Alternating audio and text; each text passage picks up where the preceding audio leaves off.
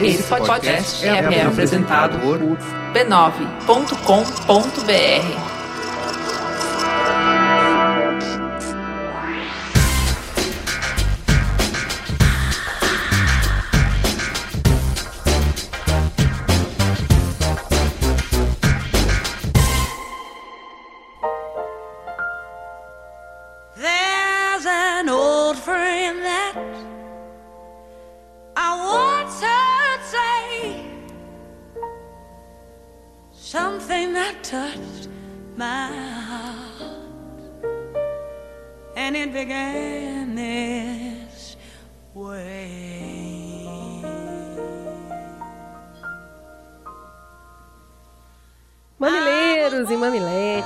sou a Cris Bartes e essa é minha irmã de microfone, Juva Lauer. Estamos aqui para falar o que queremos e ouvir o que não queremos, porque nem só de concordância vive o mundo. Mamilos está chegado na filosofia de Spinoza. Um assunto só há de ser completo se houver contrários. Vem conosco dar um passeio pela diversidade, é crescimento garantido ao seu dinheiro de volta. E a gente já falou na semana passada, mas só para reforçar, o aplicativo nativo do iPhone para podcast tá bugadíssimo. Então, se você tiver dificuldade de baixar o Mamilos, nossa sugestão é que você baixe o aplicativo gratuito Overcast e nunca mais tenha problema. E se você não conseguiu baixar, você não vai ouvir esse aviso, mas tá na nossa timeline, pô.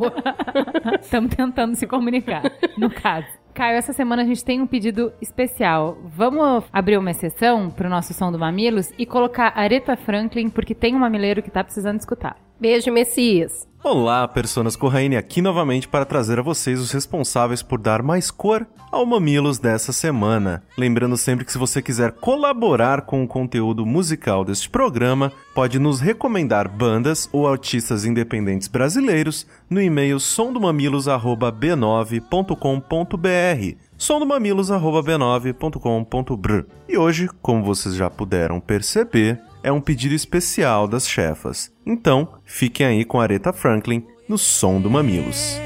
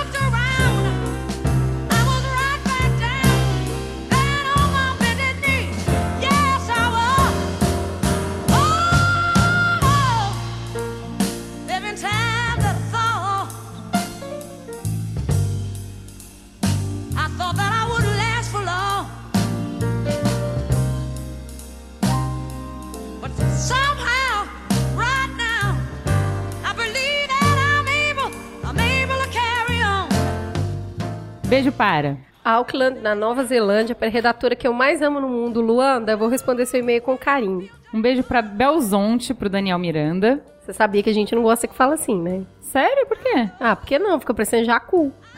Sério? É. A gente acha que é um charme. Não é nada. Então tá bom, pra Belo Horizonte, pra Daniel Miranda, Obrigada. Pirapora do Bom Jesus, em São Paulo, pro Mário e pra Van. pra Gama e Brasília, no Distrito Federal, Montes Claros, Paraupebas e Uberlândia, em Minas Gerais. Areado, Padre Paraíso e Rio Acima, em Minas, Eu só queria dizer que meu avô morou em todas essas cidades, tá? Eu já fui aí. Para Mineiros e Aparecida de Goiânia, Goiás. pra Juiz de Fora, no Rio de Janeiro, opa, em Minas, Ha, ha, ha. Maricá e Niterói, no Rio de Janeiro. pra Montenegro e Caxias do Sul, no Rio Grande do Sul, São José dos Pinhais, no Paraná. pra Belém, que tá bombando de mamileiro graças ao Pedro, Para Castanhal do Pará, para Ana Carolina e todos os N's do alfabeto. pra Jupim, Pernambuco, Para Itacaré e São Félix, na Bahia. pra Fortaleza, no Ceará, Barras, no Piauí. Manaus, em no Amazonas. Beijo também pra Cláudio, em Minas, pra Letícia e pra Carol, que reacenderam na gente a ideia de fazer o encontro do Mamilos. Dessa vez, talvez, durante o Lola Palusa, que pode ser uma desculpa pros ouvintes dos outros estados virem pra cá. Então, assim, se vocês gostaram da ideia, se vocês querem fazer o encontrinho do Mamilos, a gente pensa um lugar que seja fácil de chegar, e que seja gratuito e que tenha uma infra básica, escrevam pra gente, falem. Ah, eu tiro foto também com as pessoas, tá? Não tem nenhum problema com isso. Eu tenho algumas. E, gente, eu queria agradecer e mandar beijos, beijos, beijos, beijos pra todos os mamileiros que foram na Kombi do Chefe e que ficam mandando beijo pra mim pelo meu irmão. É muito legal, porque ele me fala que os mamileiros são os melhores clientes. E nenhuma novidade aqui, não é mesmo? Muito obrigada, gente. É muito fofo. Vamos então pro Merchan? Gente, a Fernanda Cascardo, que é uma mamileira, nos mandou uma websérie que ela participa, que é simplesmente sensacional. Eu já coloquei nas nossas redes sociais, vou colocar no post desse episódio. Vale muito a pena assistir. O nome do canal é Destruindo Relacionamentos e um vídeo particularmente que eu recomendo que tá muito bom o texto é Como seria se as mulheres gostassem do machismo. Vale a pena conferir, o link vai estar no post. E ela é muito fofa. Pessoal, vamos lá. Recado é o seguinte: fale com a gente. Você pode escolher o canal que a gente tá em tudo quanto é lugar. A gente tá numa coisa de onipresença. No Facebook, você fala pelo Facebook do Mamilos. No Twitter, Periscope, Instagram e Pinterest tem o perfil arroba mamilospod. Tem ainda o e-mail mamilos.b9.com.br e tem a página do Mamilos no B9. É muito legal quando as pessoas comentam na página, porque assim dá oportunidade para que outras pessoas debatam sobre aquele assunto. A gente adora receber e-mail, mas compartilhar o que vocês pensam com outras pessoas enriquece a discussão. Você também pode contribuir com esse projeto pelo Patreon, patreon.com/mamilos. Vamos então pro Fala que Desculpa.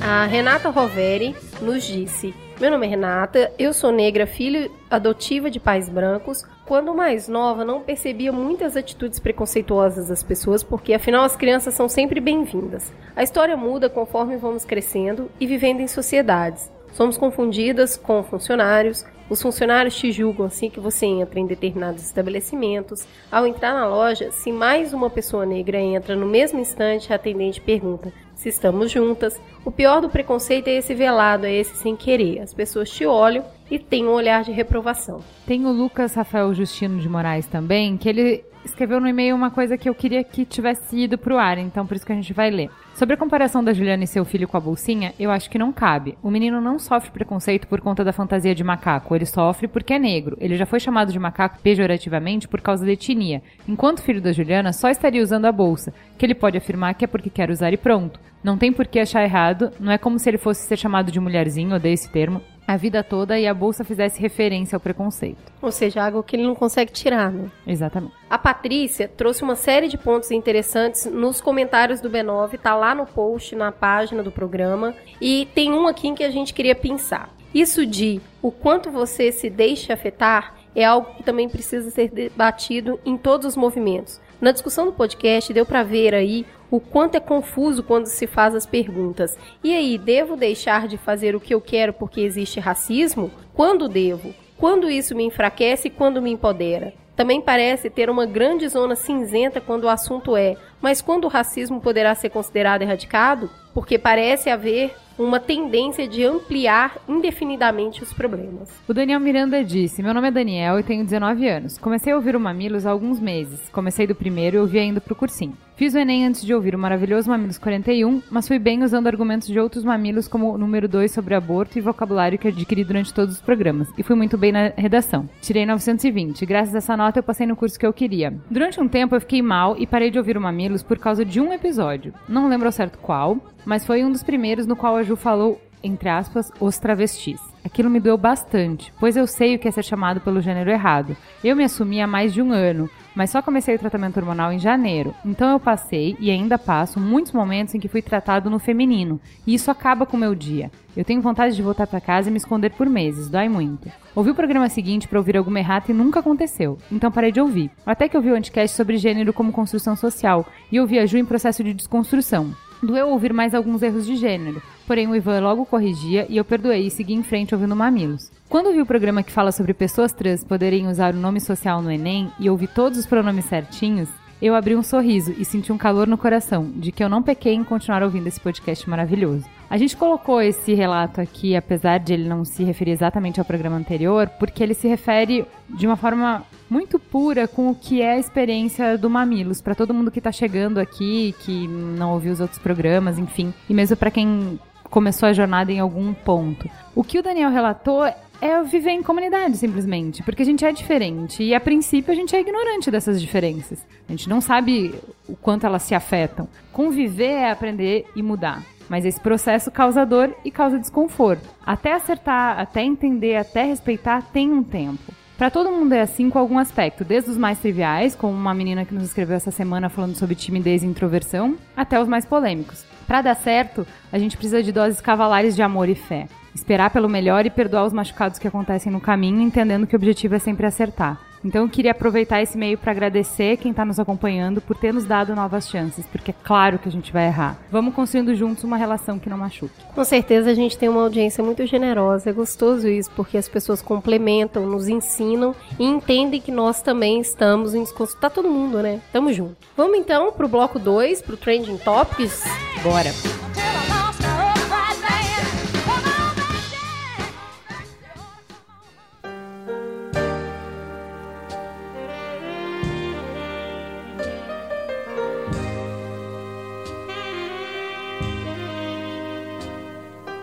Vamos então pro Trending Topics e antes de qualquer coisa eu preciso dar um big, um super, um over obrigada pra Tati, que já merecia ser obrigada a vários programas, porque ela nos ajuda sempre a fazer a pesquisa prévia dos TTs há meses, sem nenhum pagamento, nem reconhecimento, a gente sequer falava dela no ar, só pelo prazer de fazer parte do Mamilos. Tati, é uma delícia trabalhar com você. Você é super proativo, você é super inteligente, você é, sempre me inspira. Às vezes a gente tá atrasadíssimo, apertadíssimo de costura e ela que salva o dia, ela que faz todas as pesquisas preliminares. Muito obrigada por enriquecer nossas pautas e facilitar nossas vidas. Valeu, Tati. Vamos apresentar os colaboradores que estão conosco para fazer o Trending Topics hoje. E tem uma novidade aí. Nós teríamos dois convidados, mas na verdade vamos ter um só. Mas não é por conta disso que a gente vai deixar de mandar um beijo para Camila. Camila, se cuida e cuida dos mamileiros que estão vindo por aí. Mas quem está conosco hoje é o Alec. Alec, apresente-se. Boa noite.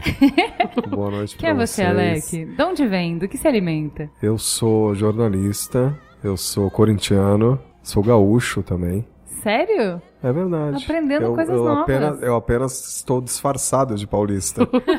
Esse é um grande segredo para sobreviver em São Paulo. Entendi. E é um prazer estar aqui com vocês mais uma vez. Muito bem. Deixa eu contar uma coisa de bastidores para vocês. Desde que a gente aderiu a esse de pedir o convidado para se apresentar, é muito bom a cara que eles fazem na hora que a gente fala assim, apresente-se. Porque a pessoa fala assim, ok, e agora? Claro, puta sacanagem. né? Quem Pô. sou eu, né? Claro. Sou- Como me definir? Olha, né, nesse momento aqui, quem sou, onde estou, para onde vou. Então, só para registrar na dúvida, fiquem com um corintiano apenas, que não, não vai ter erro. Como que um gaúcho pode ser corintiano que eu não entendi essa parte? Eu presumi que Um você era gaúcho- paulista por ser corintiano. Veja bem, é, não, um gaúcho que gostava do Grêmio veio quando criança e viu um mosqueteiro e falou: Olha o Grêmio lá. Não, ah, é faz Corinthians. Sentido. Faz sentido. Né, as pessoas esquecem que o mascote é o mesmo, né? Sempre me fazem essa pergunta. E na verdade, É muito uma criança é Mas você absolutamente continua natural, gremista, né? então, no fundo do Gosto, coração. gosto muito do Grêmio também. Menos Tá quando eu jogo com o Corinthians. Verdade. Vamos lá, vamos pro giro de notícias então. A Abrasco diz ter sido mal interpretada e não ver ligação entre microcefalia e larvicida. No final da semana passada, teve uma reportagem em inglês de blogs ambientalistas que acabaram atribuindo a médicos argentinos e brasileiros uma afirmação de que a substância piroproxifem, aprovada pela Anvisa, teria sido a causadora da malformação em bebês. A fonte seria, na verdade, um relatório de uma rede universitária de ambiente e saúde, que é a RUDAS, uma associação de médicos e professores universitários contra agrotóxicos. Eles citavam ali, de uma maneira incorreta, uma nota técnica da Abrasco sobre os métodos de combate ao mosquito que transmitem o Zika. E aí, em nota, a BBC Brasil a associação esclareceu que, aspas, em momento nenhum afirmou que os pesticidas, larvicidas ou outros produtos químicos sejam responsáveis pelo aumento do número de casos de microcefalia no Brasil. Fecha aspas. O que a nota da entidade dizia é que ela considera perigoso que o controle do mosquito seja feito principalmente com larvicidas. Esse larvicida ele é jogado em água potável e tem nota técnica da Organização Mundial de Saúde referenciando esse larvicida como importante para o combate. Então, assim, mal entendido com um negócio sério desse é muito complicado. É importante que as pessoas, principalmente os governantes, porque a partir do Os momento jornalistas que estão fazendo o filtro dessas informações, né? A partir do momento que o Rio Grande do Sul suspendeu o uso do larvicida, aí todo mundo falou: opa, é sério? Então, assim, é muito importante que a gente aprofunde um pouco mais as discussões, porque em tempos de epidemia, boato vira coisa muito séria. É, assim, não tem estudos científicos que comprovam que esse larvicida cause má formação, nem em humanos, nem em outros animais. Tem lugares que se usa esse larvicida e não tem casos de microcefalia, e tem lugares em que não se usa o larvicida e tem muitos casos de microcefalia, como o Recife. Então,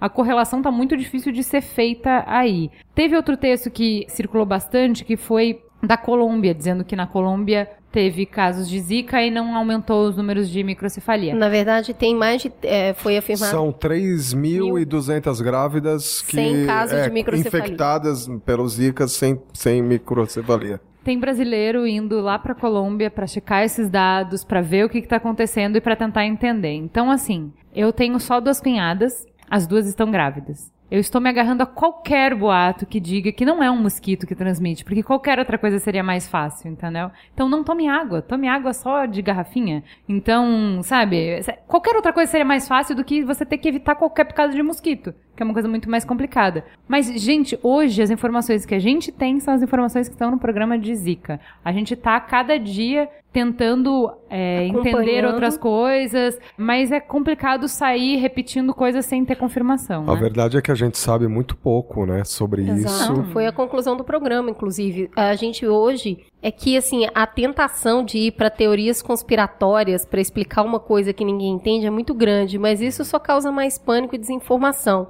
Então vamos nos apegar aos dados por enquanto. 4. O Supremo Tribunal Federal suspendeu a decisão do Confaz e restabeleceu as regras do e-commerce para as micro e pequenas empresas. Eu fiquei sabendo que foi depois que eles ouviram o Mamilos, é verdade? O Mamilos foi decisivo. Quando a gente Não. falou que eles estavam quebrando a economia, eles falaram, gente, a gente não tinha pensado nisso. O que, que a gente tá fazendo? A gente fala de Zika, o Emite relatório. A gente fala de CMS, geral vai lá. Gente! Assim, as pessoas têm que assumir que a gente é formadora de opinião e nos colocar na hora do Brasil. Tá Pronto. Enquanto não colocam a gente na hora do Brasil, a responsabilidade é sua, mamileiro, de fazer esse conteúdo viralizar. Então vambora. Bom, o que aconteceu foi isso, foi coisa linda. Em decisão tomada no final da tarde dessa quarta-feira, dia 17, o STF derrubou essas novas regras de cobrança do ICMS que prejudicavam os pequenos negócios, principalmente quem tinha o e-commerce. Com isso, micro e pequenas empresas que vendem para fora dos estados de origem voltam a pagar só o Simples Nacional nas transações. A liminar foi concedida à Ordem dos Advogados do Brasil, que impetrou uma ação direta de inconstitucionalidade pedindo a suspensão das novas regras de cobrança do tributo. E aí, gente, mais uma vez, toda vez que o MP faz alguma coisa bacana, a gente fala, tá aí. OAB. Sebrae, Associação das Indústrias, né? todo mundo se juntou, procurou um jeito legal de qual é a regra do jogo. E vamos fazer. Se não foi boa essa decisão, se está todo mundo sofrendo, vamos pegar o regulamento, vamos na regra do jogo e deu certo. Então, muito bem, as regras estão funcionando. Lembrando que o Ministério Público só age se for acionado, né? Opa, então, nós importante. precisamos recorrer ao Ministério Público para que ele faça alguma coisa. Ele não faz nada sozinho. É que ele tem sido bem atuante. A gente tem falado bastante no Mamilos, por Mas exemplo. porque ele tem sido. é, Isso, mas sempre, né, movimentado, alavancado pela sociedade. Então, Isso é assim, muito importante. É, é bo- A gente sempre reclama de quando as regras não funcionam e de quando as coisas estão ruins. Então, é bom a gente também reforçar quando dá certo. Então, gente, pode comemorar, abre uma cerveja que já deu certo. 3. Samarco tenta resgatar a imagem, mas gera revolta nas redes. A Samarco divulgou nessa semana uma propaganda institucional com o intuito de tirar seu nome da lama e resgatar sua credibilidade. A peça é aberta com a mensagem, aspas, é sempre bom olhar para todos os lados, fecha aspas, antes de mostrar depoimentos de funcionários novos e antigos da companhia. A vinculação acabou gerando muita revolta nas redes. Nessa quarta, a empresa entregou uma nova versão do Plano de Recuperação Ambiental para o IBAMA. Na primeira versão, o levantamento dos impactos do rompimento da barragem do Fundão e as ações propostas eram genéricas e superficiais. A empresa tampouco tinha estipulado prazos definidos para as ações propostas, impossibilitando assim o acompanhamento delas. O governo espera assinar até sexta-feira um acordo de processo indenizatório no valor de 20 bilhões. E é isso que tem sido discutido. É, não, então assim, só pra quem tá perguntando pra gente o que que tá acontecendo, o que que essa marca tá fazendo, então assim, a gente tem duas frentes. Uma frente que é cuidar das pessoas, a indenização das pessoas que perderam tudo, perderam a forma de viver, de sustentar e tal. E isso tá sendo encaminhado, tá sendo é, resolvido, entre aspas, por um acordo do governo com a Samarco de um fundo de uma verba indenizatória. Isso se espera que se resolva até sexta-feira. A outra frente é, bom, como a gente resolve o dano ambiental? E aí é com o IBAMA que a Samarco tem que se resolver. Essa semana eles entregaram. A gente não sabe quanto tempo vai demorar para o IBAMA analisar. Quando o IBAMA analisar e disser se isso está bom, se está ruim, se está suficiente ou não, aqui no Mamilos a gente traz para vocês o resultado. 2. Ameaças contra Sakamoto são um alerta para o jornalismo em todo o Brasil. Depois de um artigo falso escrito em seu nome ter circulado à internet, o jornalista passou a receber muitas ameaças, diversas, e mais de 40 ameaças de morte, fazendo com que ele registrasse diversos boletins de ocorrência na polícia. Não é preciso ser de esquerda para defender o Sakamoto. E cada jornalista ameaçado pelo exercício da sua profissão é um jornalista que está tendo uma liberdade de expressão sendo cerceada. Tem um vídeo até postado na internet essa semana que a gente viu aqui, achou muito interessante. Ele fala assim: se o que você diz não ameaça a vida de ninguém, mesmo sendo uma grande besteira ou algo que você discorda, isso não deve ser impedido. Porque isso sim é um crime, permitir que as pessoas falem. Nós aqui no Mamilos, a gente defende igualmente a liberdade de expressão do Olavo de Carvalho, do Diogo Mainardi, de tantos outros que, mesmo não concordando, têm o direito de falar. Beijo, Constantino. Eu acho que Que a Ju te ama também.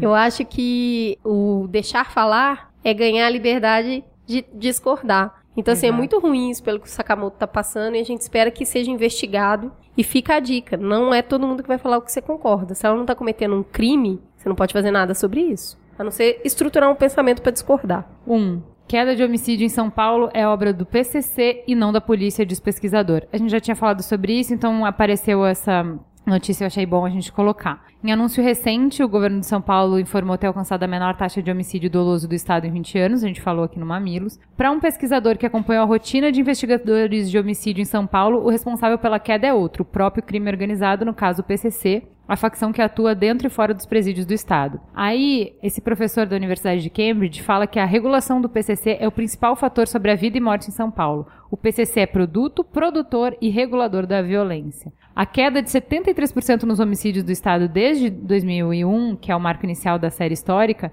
é muito brusca para ser explicada por fatores de longo prazo, como avanços socioeconômicos e mudança na polícia. Fica claro para ele, o pesquisador segue dizendo, quando se constata que antes da redução, os homicídios se concentravam de forma desproporcional em bairros de periferia da capital paulista. Esses lugares foram pacificados quase em 80% e coincide exatamente com o momento, a partir de 2013, em que a estrutura do PCC se ramifica e chega ao cotidiano das regiões. Vale a pena ler a matéria completa na BBC sobre esse estudo. E o governo tá feliz, né? Com essa afirmação de um cara que ficou aqui um tempão fazendo Mas essa ele análise. já respondeu. Como que ele respondeu? Bloqueando o acesso, o sigilo de 50 anos sobre boletim de ocorrência. Bom, É, a gente não tem condições de aferir se esses dados sobre homicídios, por exemplo, são corretos, né? Então, existe uma dificuldade. Com relação à participação do PCC, faz sentido também pelo fato de já há alguns anos o PCC ter migrado parte de sua atuação para negócios legais, entre aspas. Uhum. Virou um business, né? Então, de e, algum- e não é de alguma interessante forma- pra eles a violência, porque chama atenção pra eles. Exatamente, Então, a- exatamente. A, hipótese que ele levanta, ela, ela é bem coerente. Faz bastante sentido, mas a gente jamais vai ter condição de confrontar e de verificar isso a partir do momento em que os dados não estão disponíveis. E eu não estou dizendo aqui do nome das pessoas, do telefone, etc. Mas os dados que a gente vai ter à disposição, eles vão ser muito provavelmente tão fragmentados que não vai ser possível, enfim, confrontar essas estatísticas oficiais, né? Pô, Geraldo, assim fica feio, assim não dá pra te defender. Vamos então entrar no Trending Topics. Tema número 1. Um, ondas gravitacionais previstas por Einstein há 100 anos são detectadas. Por que que isso é importante? Por que que eu deveria entender alguma coisa disso? Nossa, Juliana, porque agora a gente pode viajar que nem no filme Interestelar. É sério isso? Acho que é, não? Pra entender o que a gente fez, a gente chamou alguém que realmente entende do assunto pra nos explicar e pra explicar pra vocês. É... que assim, a gente sabe que é uma coisa importante, mas é só um- uma gostosa sensação. A gente precisa realmente entender o assunto. E a gente chamou um cara pra nos ajudar, que tem um canal muito legal no YouTube que chama Físico Turista. E ele tá em Amsterdã, mas nos atendeu. A gente fez aí um bate-papo com ele, a Juliana conversou com ele. E ele explicou pra gente direitinho se a gente vai poder, enfim, brincar de De Volta para o Futuro. Ouve aí o Caio Gomes. Eu sou o Caio Gomes, o pessoal me conhece muito pelas participações que eu faço no Nerdcast, no time científico, então com Átila, com Pirula, são pessoal já conhecidos, mas são a gente tem falado de ciência juntos na internet faz algum tempo. Eu ajudo o Átila nos, no canal Nerdologia, quando ele está em vídeos que sejam mais de física ou tecnologia, ele sempre acaba pedindo minha ajuda. Eu criei o meu canal no YouTube, que é O Físico Turista, O Físico Turista, onde eu estou falando um pouco de física, matemática, estatística e das experiências de morar no exterior para as pessoas conhecerem melhor como é a Holanda, como é Amsterdã. Então, mistura um pouco de tudo lá que, das experiências que eu tenho vivido nesses últimos meses. Muito bem. Agora, já que você é o fisiculturista, a gente vai te perguntar algumas coisas que colocaram a física no centro dos debates essa semana. Que foi uma descoberta que quem é leigo não entendeu muito bem por que, era tão importante. Então, se detectaram pela primeira vez ondas gravitacionais que já estavam previstas na teoria da relatividade de Einstein há 100 anos. O que são isso? O que, que são essas ondas gravitacionais? Então, essa descoberta ela é muito importante porque ela era uma das previsões básicas das teorias físicas que ainda não tinha sido medida, mensurada, né, como a gente fala. Então, em 2012, teve todo aquele fuzuê com a descoberta do Higgs, que era uma dessas outras descobertas que estavam ainda em aberto. Essa é do nível daquela. E o que acontece? Quando Einstein escreveu as leis da relatividade geral, que, o que ele fez, na verdade, foi explicar como a gravidade funciona da maneira mais precisa do que as leis de Newton. Newton escreveu as leis da gravidade, mas com o tempo a gente percebeu que elas não eram precisas o suficiente, elas não descreviam toda a realidade da maneira que tinham que ser descritas. E aí que Einstein vem, ele escreve uma nova lei que rege a gravidade, e a partir disso ela descobre uma porrada de novos fenômenos, buracos negros e a própria formação do universo surge dessas equações que ele descobriu. E, para surpresa dele próprio, em 1916, ele descobriu que existia uma solução de onda dentro dessas equações. O que é uma solução de onda? Para ficar mais fácil, onda é basicamente aquilo que você vê na piscina. Você vai lá e dá uma barrigada na piscina e sai fazendo aquele monte de ondinha, aquilo é uma onda. Então, a mesma equação que descreve aquela onda da piscina que se deu a barrigada é a mesma que deu, Einstein descobriu nas equações dele. E isso é muito importante porque, voltando um pouco, voltando um século antes de Einstein, quando as leis da eletricidade e do magnetismo foram descobertas, o cara que descobriu isso, Maxwell, ele mostrou que existia uma solução de onda nessas equações que eram a luz. Então ele provou que a luz era uma coisa que era uma mistura de eletricidade e magnetismo, que a gente chama de eletromagnetismo hoje. E foi meio surpreendente a existência dessa onda, dessa medição de ondas gravitacionais, porque era um efeito que a gente, a gente nunca tinha visto, a gente não tinha ideia que isso poderia existir. Então foi uma coisa muito surpreendente pra, na época e o que levou muitas pessoas, por 40 anos depois da descoberta delas por Einstein, descoberta teórica, claro, a argumentarem dentro da física se aquilo era um efeito real ou se era só um- uma coincidência delas existirem dentro. Entendi. Agora, como que foi possível primeiro detectar essas ondas? Se a gente ficou 100 anos em que isso era só uma teoria, uma hipótese, isso era uma equação, como é que a gente agora conseguiu provar a existência, conseguiu medir, conseguiu detectar? Então, uma coisa importante a ser dita, e eu não tenho visto muitas pessoas falando por aí, apesar de todo o debate que existiu nos primeiros 40 anos depois da descoberta das ondas gravitacionais, a gente já sabia que elas existiam. Não por uma medida direta, como foi feita agora, agora a gente mediu a onda em si. Mas nos anos 70, mais precisamente em 1974, a gente já teve uma medição das ondas gravitacionais feitas de maneira indireta. Então, basicamente, o que aconteceu? Alguns astrônomos observaram um sistema de duas estrelas girando um sistema binário, então uma estrela gira em torno da outra, e a gente sabe que esse tipo de sistema binário gera muitas ondas gravitacionais. E observando isso, eles perceberam que a distância dessas estrelas estava diminuindo com o tempo. E isso não poderia acontecer, porque a gravidade se elas estão girando, a distância delas tinha que ser a mesma. A única coisa que poderia explicar é se elas estivessem perdendo energia para fora do sistema. E isso é explicado pelas ondas gravitacionais. Eles foram lá, fizeram a conta e conseguiram ver que era exatamente o, o que eles estavam medindo no, no, no, no telescópio. E esse foi o Nobel de 93. Tá, então digamos a gente. Então a gente tinha uma medição, uma comprovação direta, mas não uma comprovação direta, que foi o que aconteceu agora. Exatamente. Eles- não, é que eles, não é que eles viram o efeito da onda, eles conseguiram ver a onda agora. Agora eles viram a onda em si. Essa é a diferença. Isso é uma coisa que pouca gente está falando na mídia. Eu acho importante ressaltar isso. Mas o que é importante agora, primeiro lugar, você tem um aspecto tecnológico. Só para poder dar uma noção do quão precisa essa medida, se você pegasse uma linha e medisse essa régua daqui até Alpha Centauri, que para vocês terem uma ideia é uma distância de 36 trilhões de quilômetros, o tamanho do efeito que a gente mediu, uma mudança que é equivalente a um fio de cabelo. Esse é o tamanho da precisão da medida que a gente Nossa. Então tem um aspecto tecnológico inacreditável aí você já conseguiu fazer isso. Quais são as aplicações que a gente tem, então, a partir dessa nova tecnologia que a gente desenvolveu para conseguir detectar as ondas gravitacionais e a partir dessa aplicação mesmo de saber que elas existem, o que, que a gente faz com essa informação a partir do momento que a gente consegue ter mais dados sobre isso, mais do que simplesmente saber que elas existem, saber como elas se comportam, enfim, sei lá, o que, que a gente consegue a partir do momento que a gente consegue efetivamente medir. Quando a gente fala aplicações aqui,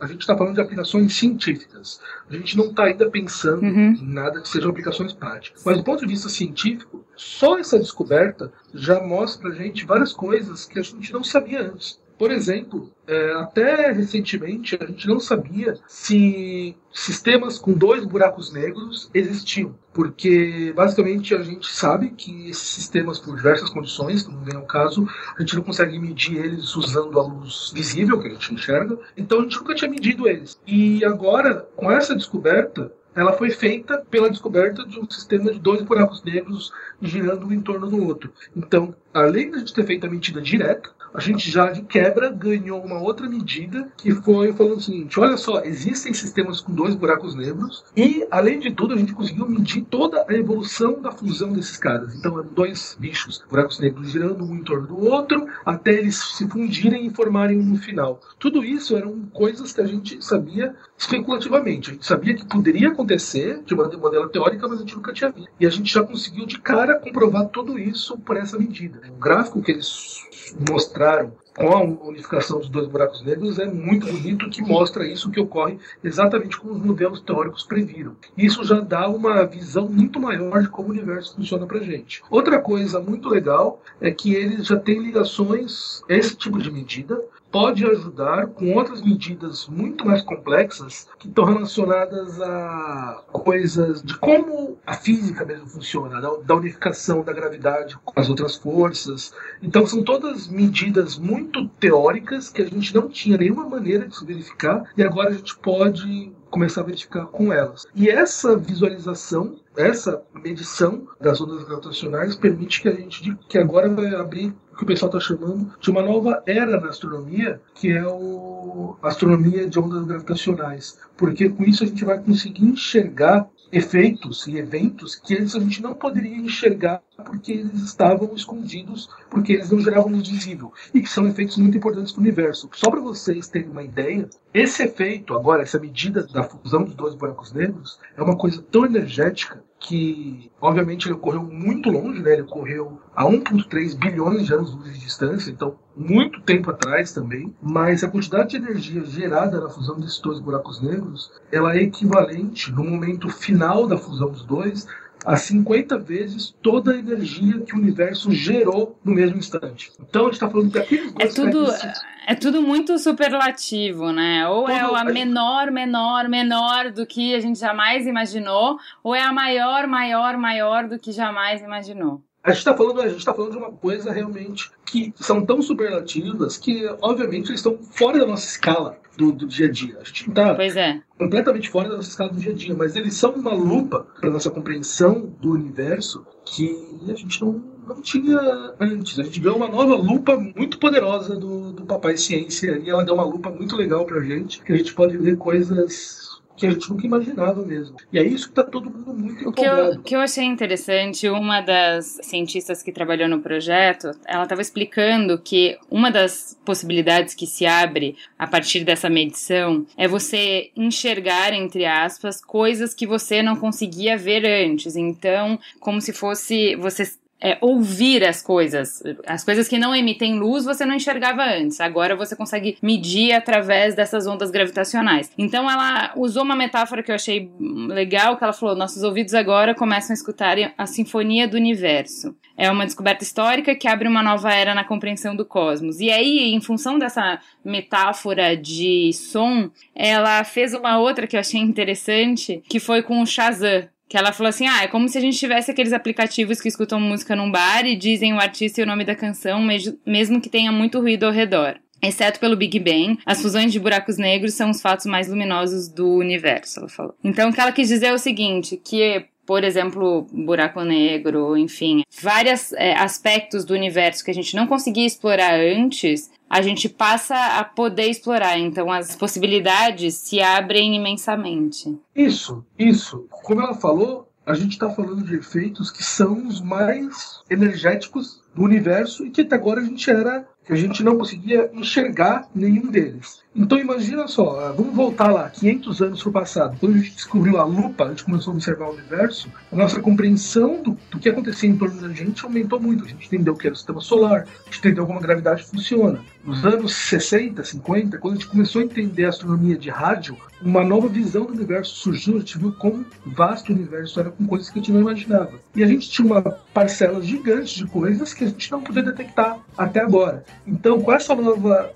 lupa, a gente pode descobrir coisas que estão ao nosso redor e a gente não tem nenhuma noção do que está acontecendo. Que a gente realmente não enxergava, a gente não tinha nem como saber o que estava acontecendo. E se a gente observa, é um dado interessante, se você olhar a composição da matéria do universo que a gente conhece, então a matéria que está em nosso entorno aqui, há prótons, nêutrons, elétrons, que a gente chama de matéria bariônica, é um nome de termo de nerd. Se você observar essa matéria em torno da gente, ela compõe de 2 a 3% da matéria que a gente sabe que existe no universo. Quanta coisa que tem em torno da gente que a gente, que, a gente mede que está lá, mas a gente não pode detectar diretamente. O que, que será que essas coisas fazem? Ter essas novas visões permite que a gente tenha uma compreensão do universo que a gente realmente não imaginava até agora. Pode ser que tenha muita coisa que a gente está perdendo porque a gente não tinha como ver. E é por isso que a comunidade científica ficou tão feliz e tão animada com essa descoberta no dia 11 de fevereiro, porque é do nível realmente das, vamos falar, das 10 maiores descobertas da história da ciência. Tá, o que a gente realmente quer saber, você falou de fusão de dois buracos negros e tal, a gente quer saber se Interestelar agora vai ser possível.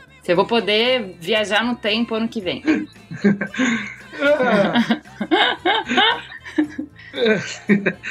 Então, infelizmente, isso não vai ajudar a gente a descobrir coisas mais relacionadas ao interestelar. Mas. Não! Não, infelizmente não, infelizmente não. Tá? A gente não tem ainda como ajudar a gente com o interestelar ali. Mas vai saber o que a gente pode descobrir agora. Realmente, a gente vai descobrir novas coisas que podem ser que a gente descubra coisas mais impressionantes do que o Nolan mostrou pra gente em interestelar.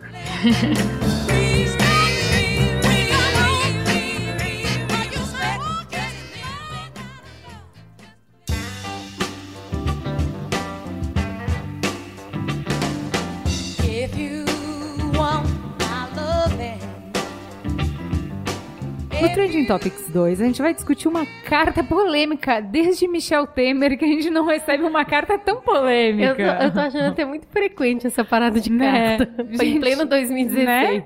A gente tá demodê. Uma carta aberta ao Brasil. O que, que foi isso? Se você não viu nada sobre isso, que feliz que você é. um gringo que morou aqui nos últimos quatro anos e casou com uma brasileira publicou uma carta aberta discutindo os problemas do Brasil, que foi compartilhada à exaustão na última semana. Até vídeo gravaram narrando a carta pra quem. Tipo o estilo Marcelinho. Muito bom. Então, qual era o ponto? O objetivo do texto é apontar o que, que fez do Brasil um país tão inferior aos países do primeiro mundo. Nas próprias palavras do texto. Por que os países da Europa e América do Norte são prósperos e seguros, enquanto o Brasil continua nesses altos e baixos entre crises década sim e década não? É bom que Estados Unidos não tem crise, viu bem? Fica tranquilo que lá é sussa. Mas tudo bem, até entendo que dentre as crises deles, não, eles não têm quedas bruscas como a gente tem. Mas vamos lá. E aí, o que, que há pra se falar sobre essa carta, Alec? Você concordou? Você achou linda a carta? Você se inspirou? Você compartilhou loucamente? Dá um reply to all aí pra gente.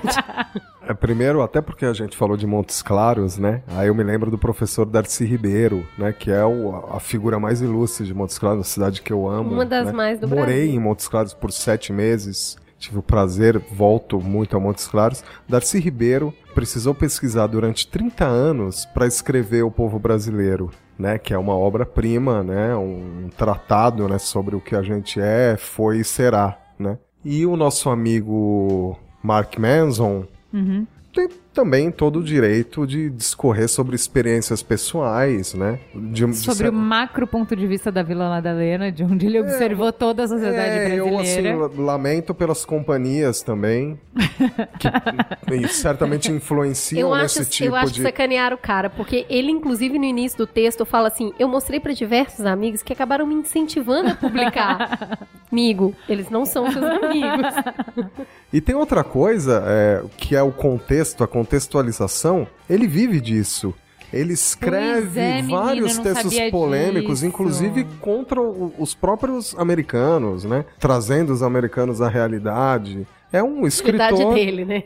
Isso, que já desfilou preconceitos contra outros países latino-americanos, né? Contra Porto Rico, República Dominicana. Porto Rico é um estado associado dos Estados Unidos, mas enfim. Sempre, né, a celeuma, né, em torno de uma opinião baseada em experiências pessoais. Vamos falar um pouquinho Enfim. sobre o que, que ele concluiu. Que a solidariedade aos amigos e à família em detrimento do senso de justiça e da comunidade é isso que causa os nossos problemas, que a gente protege o nosso, que não seja o nosso sendo eu mesmo, mas Coletivo. sendo a Um- minha família, um, o meu america- time, um americano falando isso. né? Outra causa raiz dos problemas brasileiros é a vaidade, é o fato da vaidade ser mais valorizada do que a produtividade. Isso justificaria o endividamento, os preços exorbitantes, inclusive a violência. Se a gente mata mais é por vaidade, porque eu quero ter um tênis, então eu mato por causa de um tênis, a vaidade que explica tudo isso. Não é a desigualdade, não é isso, é a vaidade. E a última é o nosso jeitinho de evitar confronto direto. Então,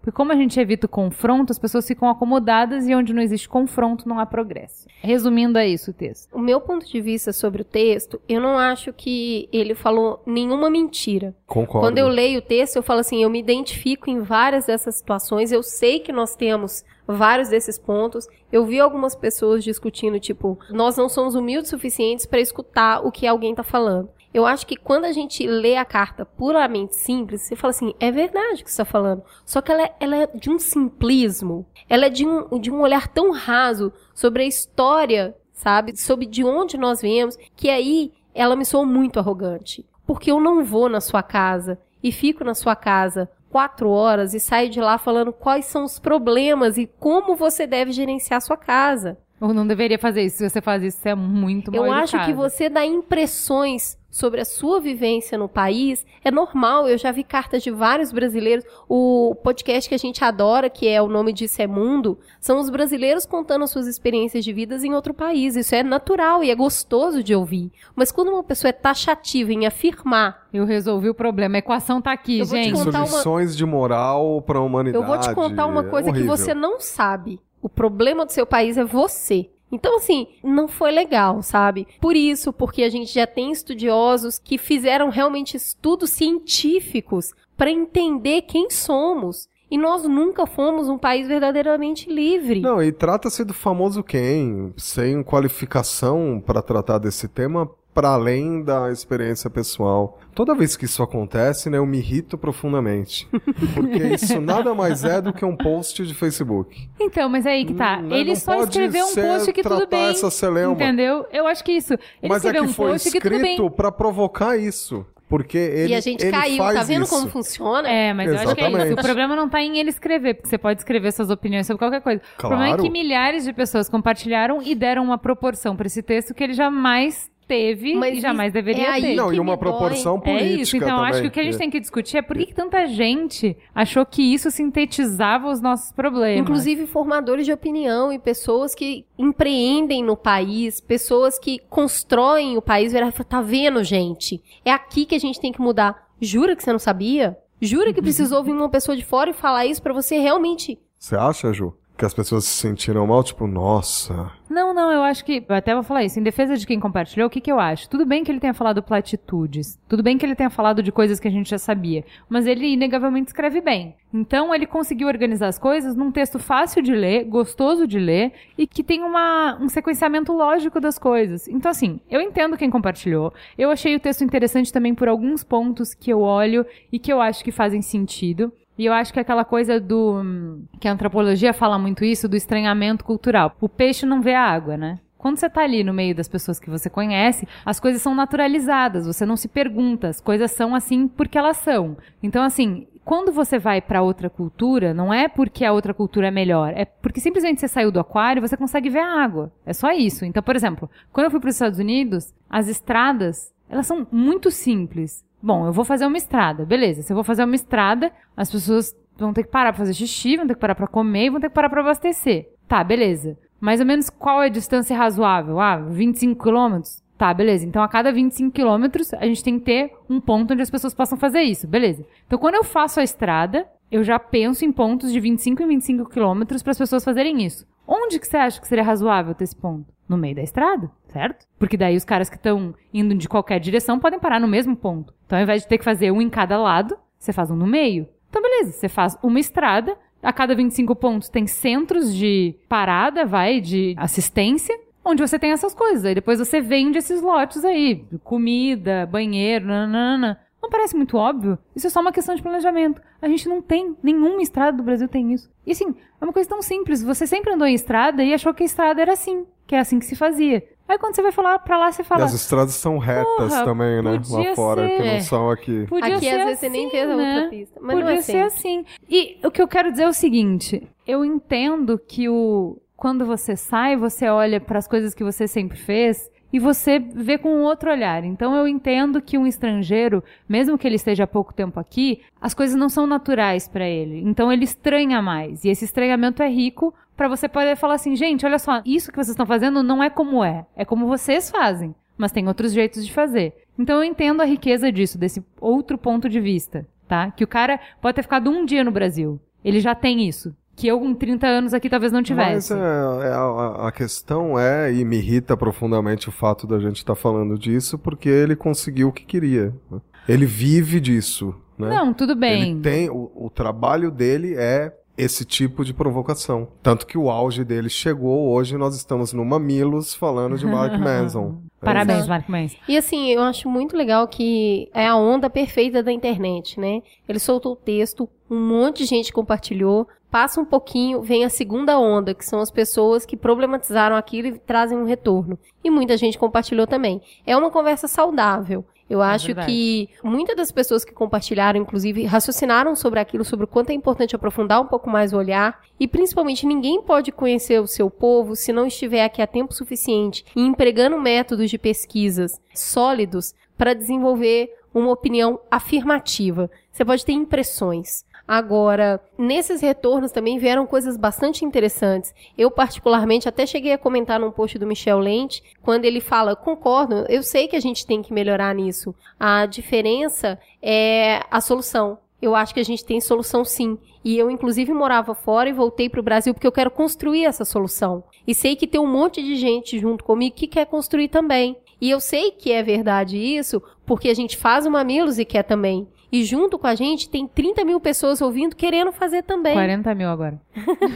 Ah, ultrapassada. Ultrapassada. Então tem muita gente querendo fazer isso mudar. Então, assim, não precisa vir me falar o que eu tenho que fazer. Eu tenho senso crítico suficiente para saber e eu estou me mobilizando pra isso, junto com as a- outras pessoas de acho bem que, que, pode, querem. pode, ajuda na construção vir falar, né, o que tá se sentindo, o que tá se percebendo. Mas não como se fosse uma tábula rasa, né, como você disse, são impressões, nada definitivo. Taxativo. É, Então, eu- quando existe todo esse escândalo em torno disso, nada mais é do que impressões. E teve até uma resposta mais ácida do, do Diego Quinteiro, que também é bastante legal. E no final é, ele meio que se despede assim: então tá, até o próximo carnaval. das reflexões que se fizeram sobre o texto dele, o que eu achei de mais interessante foi de falar assim que os povos não são intrinsecamente melhores ou piores. As pessoas não são feitas de um tecido diferente ou capacidades diferentes e tal. O que acontece é que as pessoas vão se comportar de acordo com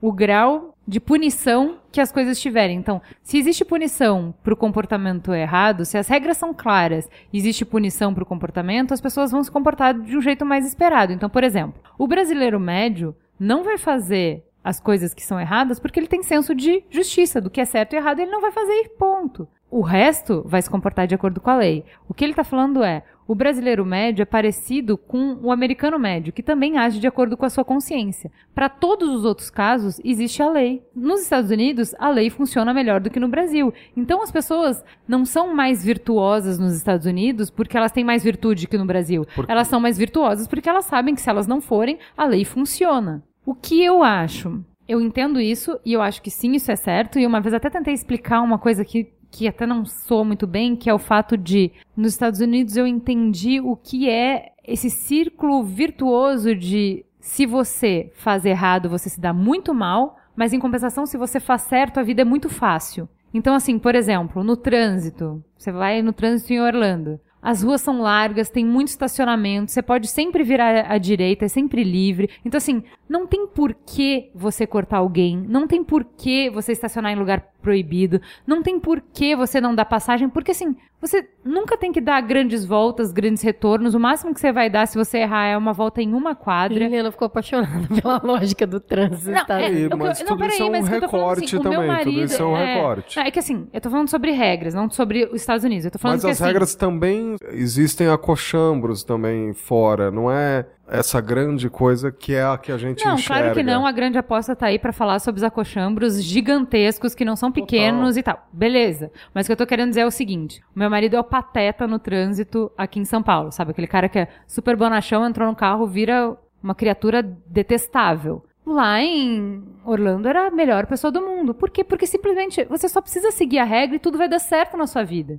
Então por que não seguir a regra? Entendeu? O que eu quero dizer é o seguinte: eu entendo que as pessoas se comportam diferentes em lugares que as regras são diferentes. Eu entendo isso. Que não é inerente de cada país. Não é inerente, tipo, o brasileiro inerentemente não respeita regras e o americano inerentemente respeita regras. Eu não acho que seja essa a diferença. Por outro lado, se você tem esse argumento de que, ah, os resultados são diferentes porque as leis são diferentes, a aplicação das leis são diferentes, quem fez as leis? Quem fiscaliza para que as leis sejam cumpridas lá e aqui? São as pessoas, entendeu? Não é nenhuma mágica, não é nenhum Deus que deu uma regra para lá e uma regra para cá. Foram as pessoas que fizeram as regras que estão lá e que fiscalizam as regras que estão lá, e foram as pessoas que fizeram essas regras que a gente tem aqui que fiscalizam as regras que a gente tem aqui. Eu acho que entra o fator também tempo de desenvolvimento e posição frente ao cenário mundial, né? A gente tem aí uma Europa. É, é interessante isso, né? Porque,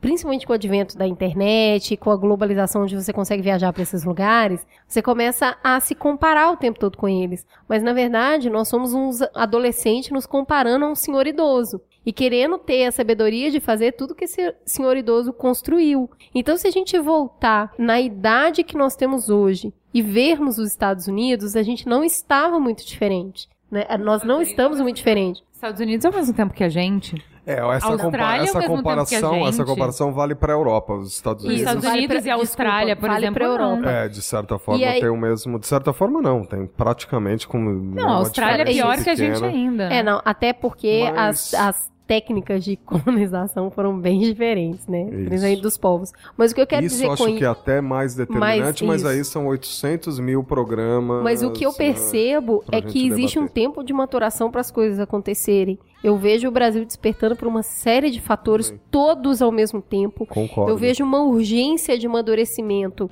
surgindo em todos os cantos, todos os lugares. Eu e o Alec trabalhamos na mesma empresa, pra quem não sabe. E outro dia eu fui conversar com o Lan, um cara que trabalha com a gente. Ele falou assim: "Você não vai acreditar, minha filha de 14 anos virou pra mim e falou que não vai mais assistir uma determinada aula porque o professor dela é muito machista e que ela não aceita isso". Cara, quando você ouvia isso da geração passada, eu nunca, eu nem sabia o que, que era isso. Então, assim, existe uma urgência de amadurecimento. E eu acho que cada um fazendo a sua parte, e tá certo sim de não não dar. é, a gente precisa evoluir e descaracterizar esse jeitinho brasileiro. E, mas tem uma coisa também que é o, o cerne da questão, que é a- a generalizar, né? Tem cara que arrebenta o retrovisor do carro e não vai fazer nada nos Estados Unidos, na Indonésia. No mundo todo, né?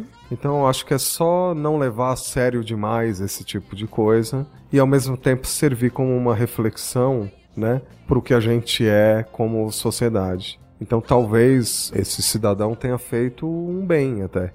Suscitou uma conversa importante, na minha opinião. Eu achei que no final das contas foi bastante produtivo, até pra gente. A gente tem que parar com esse complexo de vira-lata, meu. Que os outros são melhores do que nós. A gente tem plena capacidade, pleno poder pra poder fazer as coisas Eu, mudarem. eu muitas vezes tenho medo até de falar isso porque te percebem como, sei lá, um nacionalista. Mas eu tenho exatamente essa visão do Brasil. Eu acho que a gente está caminhando e certamente está muito melhor do que quando eu era mais novo. Certamente. Coisas, coisas E que eu jamais parecer- imaginei que aconteceriam estão acontecendo. Então, pode parecer muito pior. E eu falo isso pra todos os mamileiros que chegam e falando assim: cara, mas todo dia tem machismo, todo dia tem racismo, todo dia tem caralho, como que dá pra viver nesse país, não sei o quê. Eu sei que pode parecer que tá muito pior. Sabe por quê? Porque a gente acendeu a luz. E a gente viu a bagunça. E tá uma zona, e tá tudo sujo, e tá tudo errado, a gente vai ter que limpar e vai ter que arrumar e beleza. Mas a luz tá acesa. Antes você nem enxergava essas coisas.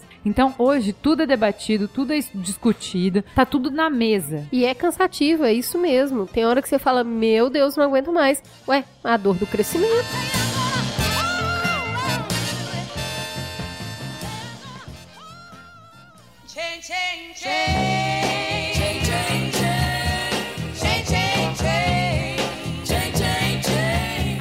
Vamos entrar agora no Trending Topics número 3. A morte de Scalia, um dos juízes mais conservadores da Suprema Corte Americana, acabou por acirrar a disputa eleitoral nos Estados Unidos. Alec, o que, que tem a ver Lé com Cré? Tem a ver que tem uma escalada conservadora lá como cá, né? Nos Estados Unidos. E a partir do momento em que se abre uma vaga na Suprema Corte, isso acontece aqui no Brasil, que segue, inclusive, essa mesma. Lógica. Esse mesmo modelo, né? O presidente tem a condição de substituir, né? A indicação é feita pelo presidente, que pode, obviamente, indicar alguém mais alinhado com o seu pensamento. Não, aqui não é. Lá não é pode, né? Aqui no Brasil é pode. Lá é é. Deve, Lá né? é assim. Porque aqui no Brasil não quer dizer porque um ministro foi indicado pelo presidente, por exemplo, pelo Lula ou pela Dilma, que ele vá votar sempre de acordo com o que o Lula ou a Dilma pensam. Não quer dizer. Agora lá Mas não. nos Estados Eles Unidos também votam não. alinhado. É democrata e republicano.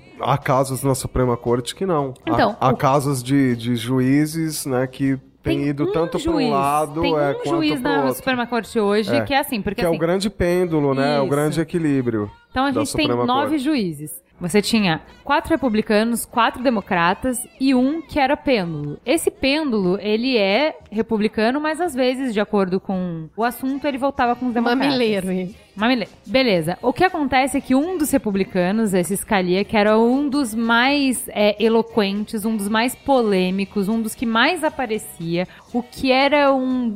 Posso dizer um bastião republicano, ele era uma figura muito. Inclusive, estava no cargo há pouco tempo, né? Ele foi indicado pelo Reagan. É, mas aí é- isso é uma- um outro capítulo. Ele morreu sem nenhuma expectativa, não se esperava isso, né? Não, ele Teve não era o 20 anos, próximo na, né? na Quando menos se espera, a gente morre. Tudo bem, ele não era super novo, mas ele não era o mais velho dos juízes, ele não tava nem pensando em se aposentar, ele era realmente ativo, ele era saudável, pelo que as pessoas sabiam, né? E ele morreu deixando todo mundo muito estupefacto. O que acontece é que hoje, com a morte dele, você tem um empate técnico na Suprema Corte. Então, qualquer assunto que for passar na Suprema Corte, Em tese, você tem um empate, 4 a 4 e aí o que acontece? Não vale nada, fica valendo as decisões regionais, das cortes regionais. Então, teoricamente, enquanto você não tiver um novo juiz apontado, ou aceito, Eleito. né? Eleito, não é eleito. Indicado, eleito. né? É, não Indicado pelo indicado, mas aceito. Mas é, enquanto porque tem não que entrar... passar por uma sabatina É, no e- Senado, que é a questão Que é que a gente vai chegar. É. Exato. Enquanto ele não tomar posse, esse novo juiz, o Supremo Tribunal deles lá tá paralisado teoricamente. Beleza. E aqui só um parênteses no Brasil é maravilhoso, porque aí a gente dá um jeito de um dos caras não participar e voltar a ficar ímpar. né? Então a gente consegue. Houve casos aí de Um morreu, outro tirou dois licença. anos, né? Um ano e tanto, sem a indicação do cara que complementaria, porque sempre dá um jeito de ficar ímpar e se resolve. Ninguém merece. Tá, e aí É que- o jeitinho é o brasileiro, jeitinho que o Mark resolvendo Manson né, Tá reclamava. É, Pô, Mark, é bom resolvendo isso aí, pô. é. Bom, qual o problema? Problema zero. Obama vai lá, indica mais uma pessoa, o Senado sanciona e tá resolvido o problema. O Supremo não fica parado, certo? Errado, gente, errado. Vocês acham que os conservadores vão abrir mão de ter maioria justo no Supremo, que tem um poder, eu diria até maior do que o presidente, porque ele muda as regras do jogo. Eles vão abrir mão desse poder, que é um poder que não muda a cada quatro anos, né? Um, um poder maior. Eles vão abrir mão disso em ano de eleição. Segura pre- aí, deixa de como um pra ver como é que, que não fica vai e ano se que vem a gente reeleger. conversa, Isso, que é o né? presidente lame duck, é o pato É, manco, é, é. o presidente em final de mandato, No final seja, segundo mandato. que, Então, a que- Não, e eles- que não e vai apitar mais nada me- na assim, política Se americana. você for pensar só estatisticamente, a chance é que agora venha um republicano. Porque o governo dos Estados Unidos nunca ficou muito tempo. A tradição deles é de alternância de poder. Então, republicano, democrata, republicano, democrata, até pode ter mandato sanduíche, dois mandatos seguidos, mas não mais do que isso. Então, a lógica é que agora deu um republicano. A cidade de São Paulo tem isso também, e o Rio Grande do Sul mais ainda, né? Onde ninguém nunca se reelege. Exato. Né? Então, assim, não, até pode reeleger, mas assim, duas candidaturas e não mais do que isso. Aí a questão é: se a gente vai pegar o governo daqui um ano. Você acha que eu vou abrir a Suprema Corte pra virar democrata a Suprema Corte agora?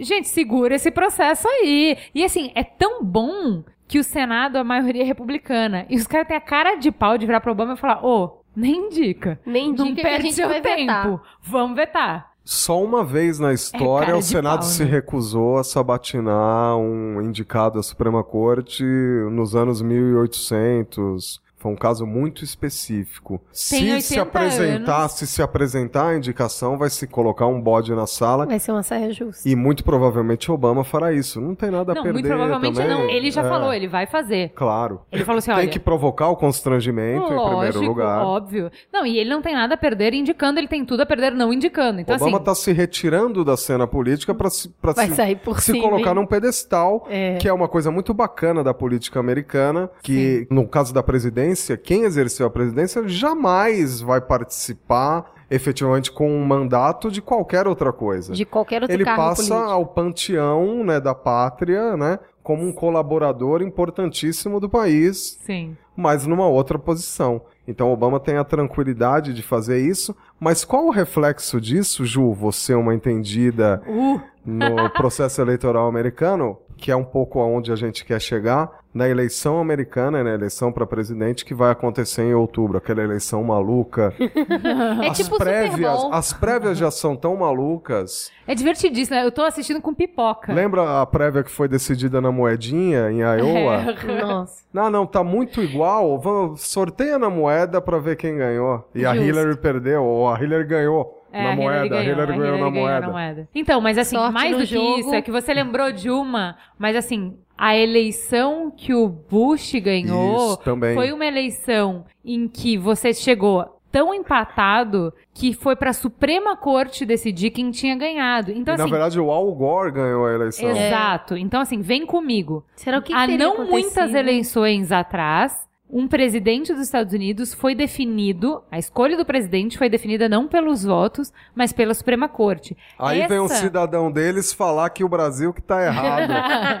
Não, mas essa é a importância da Suprema Corte. Então, se você tá comigo até agora, você vai entender o seguinte. A Suprema Corte é muito importante lá e a gente tem vários assuntos para ser votados agora em março. Então, assim, você tem na pauta aborto, você tem na pauta é, regras de eleição, você tem na pauta imigração. Até o caso da imigração, que é Maconha. sério. Tem muito tá. caso, assim, mas é assim, é pra esse ano pra votar, sacou? Que não vai ser votado porque não tem essa outra pessoa, então assim, tá tudo pendente dessa pessoa chegar. Então, isso é essa importância. O Senado que hoje tá pra votar e vai vetar, porque assim, o governo vai votar num democrata, o Senado vai vetar. Vamos pro ano que vem resolver essa pendenga. Ano que vem é novo presidente, mas, tcharará, um terço do Senado é novo. Ou seja, os republicanos que estão vetando tudo hoje podem amanhã ser um Senado que a maioria é democrata. Ou seja, ninguém é obrigado a votar nos Estados Unidos. Essa simples mudança no Supremo faz com que muita gente se mobilize não só para votar, como para doar dinheiro para a campanha,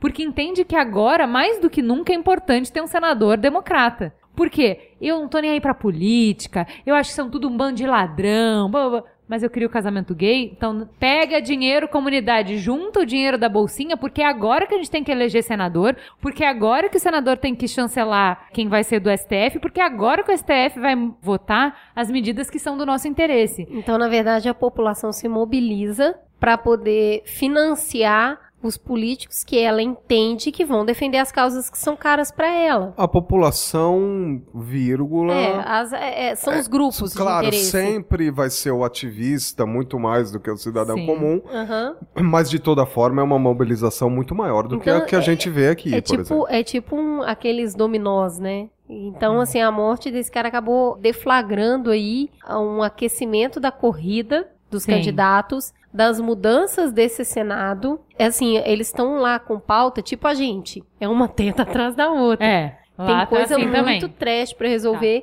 E a gente tem o Obama que, nesse momento, é corajoso, né? Porque não tem nada a perder e vai indicar mesmo. E não é só indicar mesmo. O que, que ele vai fazer? Ele vai indicar de acordo com as pesquisas demográficas, o que mostra, por exemplo, o Obama, ele já fez duas Qual indicações. é o tema mais candente? Isso, exato. Ele já fez claro. duas indicações, ele indicou duas mulheres. Agora, qual, adivinha qual é o próximo que ele vai indicar? Ou ele vai indicar um latino, ou ele vai indicar um negro, ele vai, ele vai indicar... Eu acho que é a hora do latino, inclusive. Então, mas ele vai indicar um juiz que tenha uma carreira, uma reputação que fique chato até para os republicanos vetarem. Porque, assim, por exemplo, aqui, a Dilma acabou de é, indicar o Faquin. Por pior que tivesse a popularidade da Dilma, não pegava nem bem é, reprovar o cara. Nunca reprovaram, não sei o quê. Então, por pior que ela tivesse, passou. Lá o que ele vai fazer é a mesma coisa, vai expor os republicanos de mostrar que eles não estão pensando na Suprema Corte, eles estão pensando em eleição. E aí, ok. Colocado isso, ele vai chamar o povo às urnas. Porque, ó, se entrar um democrata, ele pode reapresentar a mesma pessoa que o Obama apresentou e foi negada. Então, o discurso do Obama é: botei fulano que é latino, por exemplo. Aqui, pelo que eu sei, o que tá na corrida é um asiático, americano, um americano asiático, não sei como fala. Então, assim, ó, coloquei ele, que é filho de imigrante. Não aceitaram. Se você colocar um democrata no poder, vai ser ele de novo, e se o Senado for democrata, ele passa. Então, as urnas. Vamos ajudar a eleição desses caras. É muito interessante esse processo, como eles fazem isso, né? E como eles conseguem colocar a eleição para discutir temas que as pessoas se mobilizam para de fato ir às urnas, porque ninguém é obrigado a votar, né? E ao mesmo tempo tem, a gente até já pincelou isso aqui, um aspecto quase amador, né? Efetivamente no processo operacional de ah, voto. sim, contagem. Ó, que isso, já falamos, Tem a moedinha, né? O cara volta, que né? ganhou, mas não ganhou, chega a ser inacreditável, É. É. mas faz muito parte do jogo, né? A gente É. vai falar de eleição americana propriamente dita ou vamos parar na Suprema Pode, pode falar, pode falar. Uma... Que hoje o nosso amigo Donald Trump arrumou briga com o Papa. Com ninguém menos que o Uma Papa. coisa maravilhosa, né? Eu achei muito legal. Olha, pra que quem é jornalista, para quem é jornalista, nada melhor, né, no quesito isso vai dar notícia, Do que ter um candidato ter um presidente Donald Trump e mesmo um presidente Bernie Sanders, que é um presidente socialista nos Estados Unidos. Hello, né? É um filme do Buñuel. O que que tá acontecendo? Eu acho interessante isso, que é, o que, que eu tenho percebido desses dois, dois candidatos. Me parece que as pessoas estão cansadas da imagem do político tradicional. Sabe? Aquele cara que é bem formatadinho, que fala até o tom de voz, a forma como ele se veste e tudo mais. E as pessoas estão indo pros extremos, pro diferente. Alguém que traz um discurso diferente. Então, de um lado, a gente tem o Donald Trump, que cada um tem um Bolsonaro que merece, né? E eu achei muito engraçada essa comparação. E do outro lado, a gente tem o Sanders, que cada um tem a Luciana Genro que merece. Então, assim, a gente tem esses dois extremos e as pessoas tentando se apegar a isso para tentar efetivamente ter alguma mudança mais radical. Porque eu acho que esse, esse negócio, a democracia ela demora, né? Porque você tem que ir num entendimento, votação, aceitação. E o radical, ele impõe muita coisa. O Donald Trump, na verdade, ele parece um... Eu achei muito legal a posição do, do Barack Obama, que falou nesses dias, aquela classe que ele tem, né? Que não tem como ele ser presidente dos Estados Unidos, porque o país não é um reality show. Eu, o que eu acho legal disso que você estava falando é que você observa nos Estados Unidos a mesma coisa que tem no Brasil. Então, se a gente achava que era tão diferente, não é. Então, é um desencanto com o político de carreira, na verdade. O que se fala muito no Partido Republicano, nas prévias, nos debates entre os candidatos a candidato republicano, é: eu não sou establishment. Até o Jeb Bush tá querendo dizer que ele não é establishment. Essa coisa que as pessoas, não, eu não sou o candidato da situação, eu, eu sou o azarão, eu sou o cara que. Ninguém é, quer ser mainstream. não. E do outro lado, quando você vê a Hillary e o Bernie Sanders, eu achei muito interessante o, aquele podcast que eu já indiquei pra vocês, o NPR Politics. Eles falando que o quê? Quando você vai para os comitês da Hillary e do Bernie, na Hillary você tem pessoas muito pragmáticas que não é que acreditam nela, acreditam que ela tem mais chance de derrotar o candidato republicano. Então, assim, olha, se é- a gente sabe que é difícil continuar os democratas no poder, então, se for para isso, quem consegue é a Hillary. Então eles estão lá por causa disso. No comitê do Bernie é completamente diferente. As pessoas são apaixonadas pela mensagem dele por ele, acreditam que ele pode fazer diferença, que ele traz para discussão coisas que eles nunca viram ou que não vêm há muito tempo, ou que eles acham que precisam ser discutidas. Então, ninguém tá preocupado com estatística, se pode, se não pode. Os caras acreditam e fazem tudo por ele. Eu queria informar pro Mark que a gente já passou por isso. Era Collor versus Lula. Foi essa eleição dos extremos, dos discursos diferentes, que todo mundo olhava para aquilo e falava, nossa, que diferente, né? Por isso que eu tendo a acreditar que o, o próximo presidente vai ser a Hillary. Porque se você juntar Trump e Sanders, eu encontro a Hillary no meio disso. Né? Me parece o equilíbrio natural, Uma coisa que eu acho interessantíssima pra que gente. é o que talvez tenha faltado em 89 na eleição que você Não mencionou. tinha o meio termo, né? É. Então, o que eu acho interessantíssimo pra gente estar com pipoca assistindo isso é que é o seguinte: se der Ted Cruz, por exemplo, e o Bernie, o Ah. Trump já disse que ele concorre como independente. Porque não é que nem no Brasil que você tem que ir por um partido. Partido. Lá você pode. Então, assim, ele tá tentando pelos. Pela é, pelo, re- pelo Partido Republicano. Se ele não conseguir e ele vê que os candidatos são fracos e que ele consegue, ele vai partir no individual. E assim, pipoca, pega pipoca que vai ser divertidíssimo. É, a verdade é que um país que já teve como presidente Ronald Reagan e o próprio Bush, né? Bush filho, né? Sim. Pra não precisar avançar muito. Aliás, uma coisa muito curiosa é o Bush, o filho, ele é- tem uma aprovação péssima, né? Uma imagem péssima Nossa, nos Estados Unidos. falar disso. Mas agora precisamente chegou a, a- a primária que é na Carolina do Sul, que é o único lugar onde o irmão dele pode levá-lo, porque Ai, ele tem uma dó, aprovação maior do que nos outros Bush, lugares. Ele é tão é. ridículo. Eu tenho muita pena. E daí, escutando o NPR falando assim, tá, então ele tá tão ruim que assim, ou ele ganha essa primária, ou ele tá fora da disputa. E assim, tudo bem que o George Bush foi um dos presidentes que terminou com a pior popularidade, blá, blá, blá, mas esse distrito justamente tem muito militar e tal, e as pessoas assim, como tem muitos anos que tem democrata no poder, acaba sendo essa coisa de saudosismo, né? Ele era o último conservador no poder, enfim. Então as pessoas ainda respeitam ele. Então ele vai lá pra dar o apoio pro irmão, é a primeira vez que ele vai entrar de fato na campanha e tal. Aí um comentarista falou assim: gente, mas isso não é ruim, porque o irmão sempre ficou, o Jeb sempre ficou na sombra do George, daí, tipo, agora que ele precisa ganhar, ele coloca o irmão, aí o irmão vai estar tomando frente da campanha e não ele, né? E assim, até a mãe já falou que o irmão é o preferido, tipo, fica chato ele ser salvo pelo irmão nessa hora, né? Tá chato. Mano, é o seguinte, ele só vai perder. Então, assim, é, A chance que ele tem é essa, ele tá jogando tudo que ele pode. Pensa, ele é muito coitadinho, né? Tipo, nunca serão, vai dar. Não tem como dar certo pra ele, já, já deu errado, né? É, esse De jogo qualquer jeito ele político é perde, muito, né? é muito interessante. Assim, já acho que a gente pode dar esse tipo de pitaco até pelo que a gente está enxergando, acompanhando pesquisas, né? Me parece que a questão republicana tá bastante encaminhada. Pra quem? Você acha que é o Ted Cruz? Não, eu acho que pro Trump.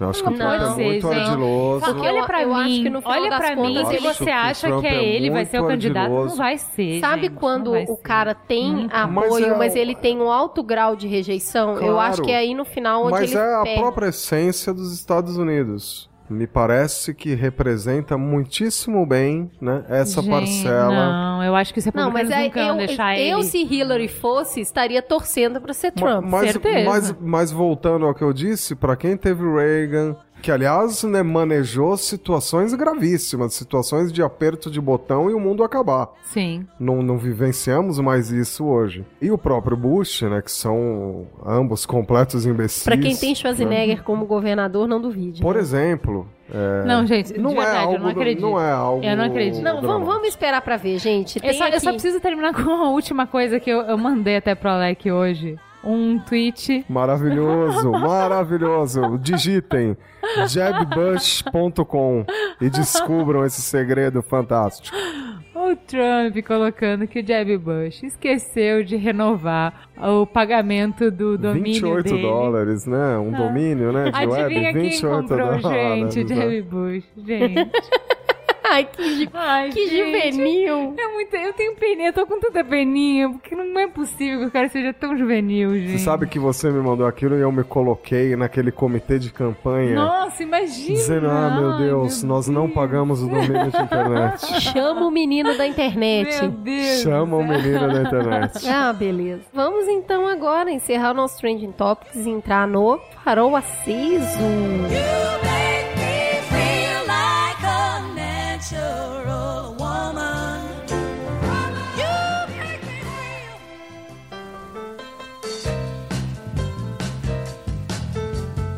Vamos então para o Farol Aceso e vamos começar com a Ju. O que, que tem aí? Eu tenho um monte de coisa também. Fazedora de coisas. Maratona Oscar, eu assisti Trumbo e eu tava com expectativa zero, porque já tinha me falado que nem tinha que estar no Oscar. E cara, eu achei muito bom, não sei se é porque eu tava interessada na história, não sei julgar se o filme é excelente e tal, mas assim, a história é muito legal. Que eu não sabia de nada, é a história sobre um diretor que entrou na lista negra de Hollywood. Naquela época eles estavam perseguindo comunistas. Macartismo. É, cara, muito interessante. E principalmente, como todas as vezes que você for ver um filme ou ler Não uma tem um filme história. com o De Niro, que é exatamente isso, não? Em que Não ele sei. interpreta o diretor perseguido? Pode ser, eu não sei, eu não vi. Mamileiros nos corrijam aí, ou me corrijam, na verdade. Mas creio que essa história já foi abordada no cinema. É, eu não, eu não sei se já foi abordada essa e de repente era uma outra, enfim, porque muitas pessoas foram perseguidas, talvez tenham sido diretores diferentes, mas que na verdade, me perdoem, ele não era diretor, ele era um roteirista, né? Então ele era um roteirista que entrou na lista negra. Então o que que eu acho? Quando você vai ver qualquer história que fala sobre um período em que as pessoas foram perseguidas e nananã, não pense, nossa, como que puderam fazer isso? Pense qual é a perseguição que a gente está fazendo hoje, sabe? Quais são as ideias hoje que a gente está fazendo. Então, assim, eu achei muito interessante, fiquei refletindo muito sobre isso, porque a gente estava discutindo sobre censura na semana passada, eu e a Cris bastante, e esse filme me fez pensar sobre a censura nossa de cada dia, que assim, as, as conquistas, elas não são... A gente não vive uma história linear. Então, todos os dias estão nascendo novas crianças e todos os dias a gente recomeça a história do zero. Então, assim, você não consegue conquistas definitivas e nem derrotas definitivas. A gente está sempre recomeçando. Então, essa luta pela liberdade, pela liberdade de pensar, pela liberdade de escolher, pela liberdade de fazer, ela é uma luta constante. Então, não acabou lá. Quando ele conseguiu sair da lista negra, essa luta não acaba. A gente continua tendo a mesma discussão que ele teve naquela época, a gente continua tendo hoje. Então, assim, acho um filme super bom pra fazer pensar. E aí ele me faz pedir que vocês escutem, por favor, quem não é mamileiro desde o início, quem entrou em qualquer ponto do caminho, voltar no Mamilos 8 Liberdade de Expressão. É um dos meus mamilos preferidos. E ele é muito importante para o momento atual que a gente está de polarização. Você vê que nos Estados Unidos, na Europa, em todos os lugares está se tendo a mesma discussão. Por quê? Porque não é natural nosso. É uma construção que a gente fez. E como construção, ela precisa ser refeita na cabeça das pessoas todos os dias. Então, vale a pena ouvir esse mamilo sobre liberdade de expressão e pensar um pouco sobre isso. O Pirula fez um vídeo sobre politicamente correto, militância e efeito mola, que tem tudo a ver com as coisas que a gente discutiu semana passada sobre racismo. Beijo, Peru. Pirula sempre incrível. Ele fala bastante sobre construir pontes, né? E finalmente, ontem eu fui assistir Deadpool. Era uma sessão fechada da Adobe. Muito obrigada, Adobe, pelo convite. Eu encontrei mamileiros, dei beijo em mamileira, apertei bochecha de mamileiro. Fica de novo o convite de que se vocês nos encontrarem em qualquer evento, na rua, onde for, por favor, venham falar com a gente. Eu pensei que, por favor, apertem nossas bochechas. Não, não tem coisa mais legal do que dar a sorte de encontrar uma pessoa que gosta das mesmas coisas que você no mesmo lugar. Então, foi demais. Lilian, um beijo. E o filme é muito divertido, muito divertido. Então, assim, se você gosta de super-herói, não preciso nem dizer, você já vai assistir. Mas pra quem não gosta de super-herói e trabalha com arte de qualquer maneira, vale muito a pena assistir, porque durante o tempo que você tá assistindo o filme, você fala: esses caras não aprovaram o roteiro com ninguém, né? Eles não tiveram que aprovar roteiro, porque a sensação é que eles têm uma liberdade pra criar enorme. Porque a gente tá tão acostumado com as coisas apertadinhas, que não pode isso, não pode aquilo, não pode aquilo, não pode aquilo outro, tem que agradar todos os demográficos e tem que ser o mais pasteurizado possível, que quando vem um filme que nem esse, assim, é, nossa, que delícia o cara poder falar o que ele quer e poder fazer piadas que sejam mais pesadas, enfim. Deadpool é muito divertido. É uma metralhadora de piadas, uma metralhadora de referências, tem referência o tempo inteiro. Tanto que você sai do filme querendo assistir de novo, porque você sabe que você só pegou metade das piadas, você não entendeu tudo. É muito divertido, vale a pena assistir. Alec, derrame-nos o seu conhecimento. O meu não. Eu vou falar do conhecimento de 26 autores que participaram de um projeto colaborativo muito bacana, que é o Para Entender as Mídias Sociais. O volume 3 acabou de sair, o e-book é só bater no Google aí, Para Entender as Mídias Sociais. Disclaimer, eu colaboro, né, dessa vez com um artigo questionando um pouco A sua parte é aquela que fala que basta acompanhar o Facebook para saber o que está acontecendo no Brasil. Isso, exatamente. né? Só que sempre, não. sempre levando em conta que metade da população brasileira nem sequer tem acesso a isso. Então eu sou sempre o pessimista da coisa. A voz dissonante, eu diria, não mesmo, pessimista. Mesmo trabalhando com isso. Né? Eu não puxo a sardinha pra minha brasa. Né? A gente tem que ver também os aspectos limitadores dessa coisa maravilhosa que é a conexão das pessoas em produtos ou sites de redes sociais. E eu preciso, antes de me despedir e agradecer ao- mais uma vez ao convite, mandar um grande beijo pro meu irmão Fernando Monteiro, Zé Fernando Monteiro, que tá passando por um momento péssimo porque ele torce pro São Paulo Futebol Clube. Ô, tadinho. Nossa Então, solidariedade, é Fernando. muito O Fernando não ouve esse difícil. programa. O Fernando não só ouve esse programa, como solicitou esse abraço especial, Um beijo, Fernando. que é a Beijo. única alegria que ele vai ter numa semana em que o São Paulo foi derrotado N vezes. Beijo, Fernandão. E você, Cris? Eu fiz alguma coisa essa semana, não é legal? Olha só, olha só. Eu tenho três indicações. A primeira dela é o Dress Coração. O que aconteceu é que muitas pessoas, quando viram a Tatá vestida de Nina Simone pro carnaval, falaram que lindo! Que, é, como esses tecidos são bonitos! E na verdade não é muito fácil achar tecido que tem motivos étnicos, africanos, essas cores mais fortes, muito grafismo. E o Dress Coração, ele tem uma loja online, tem aí ó, o site vai estar na pauta, onde você vai encontrar muita coisa bonita. Tem muito turbante, tem muita saia, shorts. E é uma disseminação, é, é- é um brilho nos olhos, assim, de tanta cor. Então tá aqui a indicação que quem me indicou, inclusive, foi a Thaís Fabres, nossa amiga, beijo, Thaís. E eu fiquei apaixonada. A minha segunda indicação, eu tô na contramão do Oscar, né? Porque eu não tô conseguindo ir no cinema assistir nada. Inclusive, eu queria fazer aqui um apelo. Eu já até falei com uma pessoa do Cinemark sobre isso. Eu estou disposta a pagar o ingresso um pouco mais caro para ter um espaço do lado de fora da sala de cinema para que a minha filha fique brincando monitorada ali numa sala para que eu possa ir no cinema. Aí, ó, não é muito difícil de fazer, hein, gente? Pode contratar minha agência que a gente operacionaliza, né? tá fácil. Eu estou disposto. Eu pago por isso, porque aí eu tô na... Espaço Kids, gente, E não é assim, nada complicado. Eu não quero uma sessão pra ir com a minha filha, eu quero um programa de adulto, com meu marido. Mas é óbvio que eu não tenho com quem deixá-la e tê-la por perto, com pessoas capacitadas pra cuidar. E aí qualquer coisa, é só mandar um WhatsApp na sala, eu saio e vou ver o que, que aconteceu. Eu quero ir no cinema, gente, me ajudem. eu quero muito ir ao cinema. E como eu não fui, a Netflix me salva. E aí eu assisti um filme incrível. E eu tenho um pouco de vergonha de falar que eu nunca tinha visto, mas nunca é tarde. Eu assisti Era Uma Vez na América, que faz parte da trilogia de filmes do Sérgio Leone, e é simplesmente encantador. O filme tem quase quatro horas. Então, se Ah, você vê nem quiser. pensar. Não, você não precisa assistir de uma vez, você pode dividir em um capítulo por dia, Mas por que, Por- que ele não, não dividiu? mas o filme está dividido em capítulos. Mas Aí tudo é, bem, mas né? vocês Porque ficam custa vendo editar, eu tenho séries- uma Não, preguiça não. gente que não vendo edita. séries, Mas né? aí ele edita em Hora- 45 Não, minutos. Juliana. Série quieta. exatamente por Assiste isso. o filme e depois reclama. Porque, na verdade, ele tem uma história extremamente envolvente e ele conta, ele narra a vida de um grupo de criança até idoso. É uma série. Só que ele custa preferiu fazer um dividir. Não, esse, esse Custa é um dividir exemplo do em que a gente quatro chama de episódios, filmaço. gente. Era uma vez na América, é um filmaço. Olha, Divide em quatro episódios Assiste- 45 minutos, todo mundo assiste Bom, eu não- daí. Eu não vou avançar mais Minissérie. nisso porque eu só assisto documentários.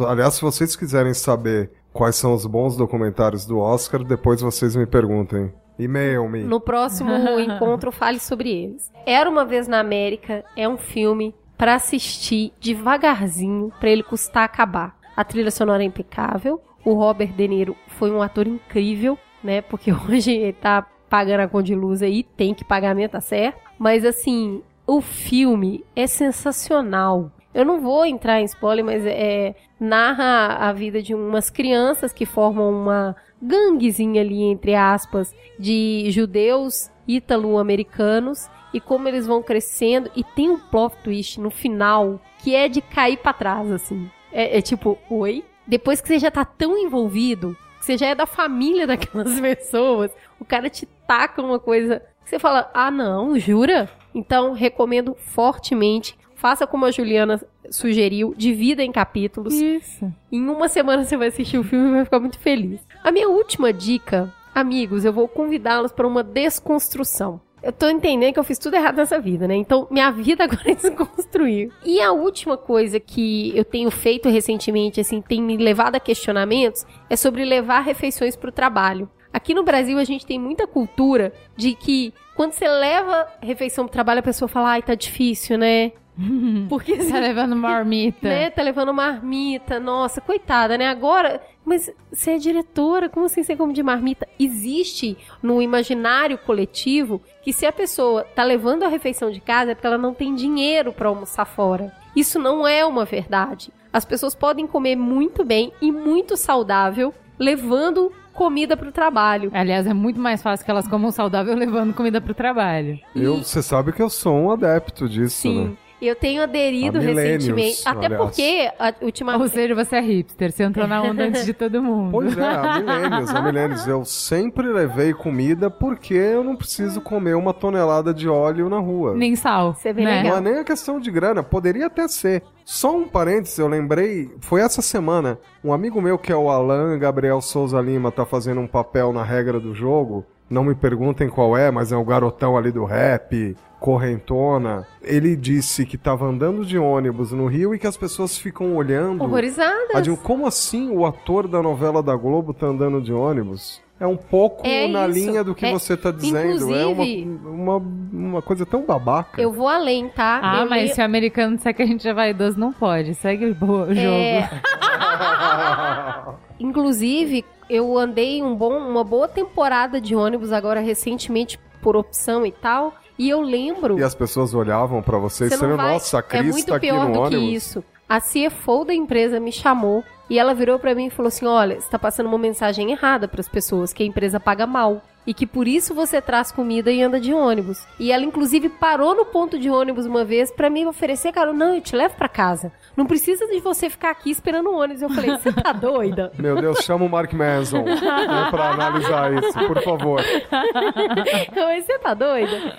E aí, nesse negócio de querer levar um- uma alimentação gostosa e tudo mais, eu descobri o grande erro que a gente comete quando a gente leva comida pro trabalho. Querer reproduzir a comida que tá na mesa. E nisso, a minha indicação é um programa da Rita Lobo. Ela fez um especial chamado Marmitinhas, que ela dá dicas sensacionais de coisas que você pode levar pra comer no trabalho, que fica gostoso, que não fica com cara de requentado, é super criativo, não tem nada de super gourmet, são coisas bastante simples de fazer, mas eu acho que esse que é o erro, você querer reproduzir o que você serve no prato na marmita. E a minha marmita, claro, né? Tá todo mundo livre pra discordar, ela é fria. Ou seja, não tem cheiro também. Eu posso comer em qualquer lugar que eu não vou incomodar as pessoas no- Alec, no, escritório. Graciano Barbosa.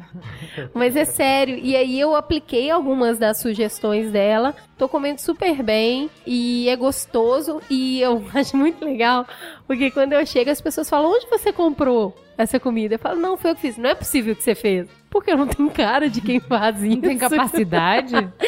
Eu sugiro isso. Assistam, então. Não, e fora que é uma desgraça da dieta que ferrou a dieta de muito brasileiro é o advento desses por quilo. Porque pra poder agradar todo mundo, eles põem uma diversidade gigante. E aí a gente faz o quê? Ah, vou provar só um pouquinho. E você acaba comendo um monte de coisa que você nem comeria. Então a Come marmita. Estrogonofe com feijão. É, a marmita você faz o quê? É aquela porção, bem. É Um aquilo que você dia- vai comer. Você não vai repetir, você não vai ter outra, você não tem várias opções. Você vai comer aquilo que você racionalmente já escolheu o cardápio, o que que funciona, né? Um Então- dia, quando né, o Mamilos tratar do buffet, por favor, me convidem, porque eu sou o maior crítico do buffet. Comida não foi feita pra ficar exposta, né? Comida é feita pra ser consumida, né? Sim. Detesto o buffet, odeio. Bom, tá aí o especialzinho da Rita Lobo. Eu vou colocar o link. Assistam e peguem dicas bem legais pra vocês fazerem. E inclusive um colega meu falou assim: não é marmita, é compact food. Ai, bentô, você Ah, pode meu, chamar é também, muito né? bom. Tucanar é uma marmita. Gourmetizaram a parada.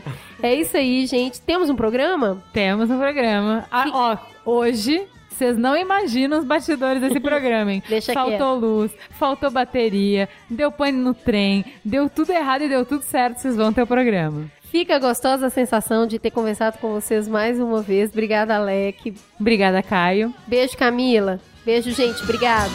Beijo, tchau.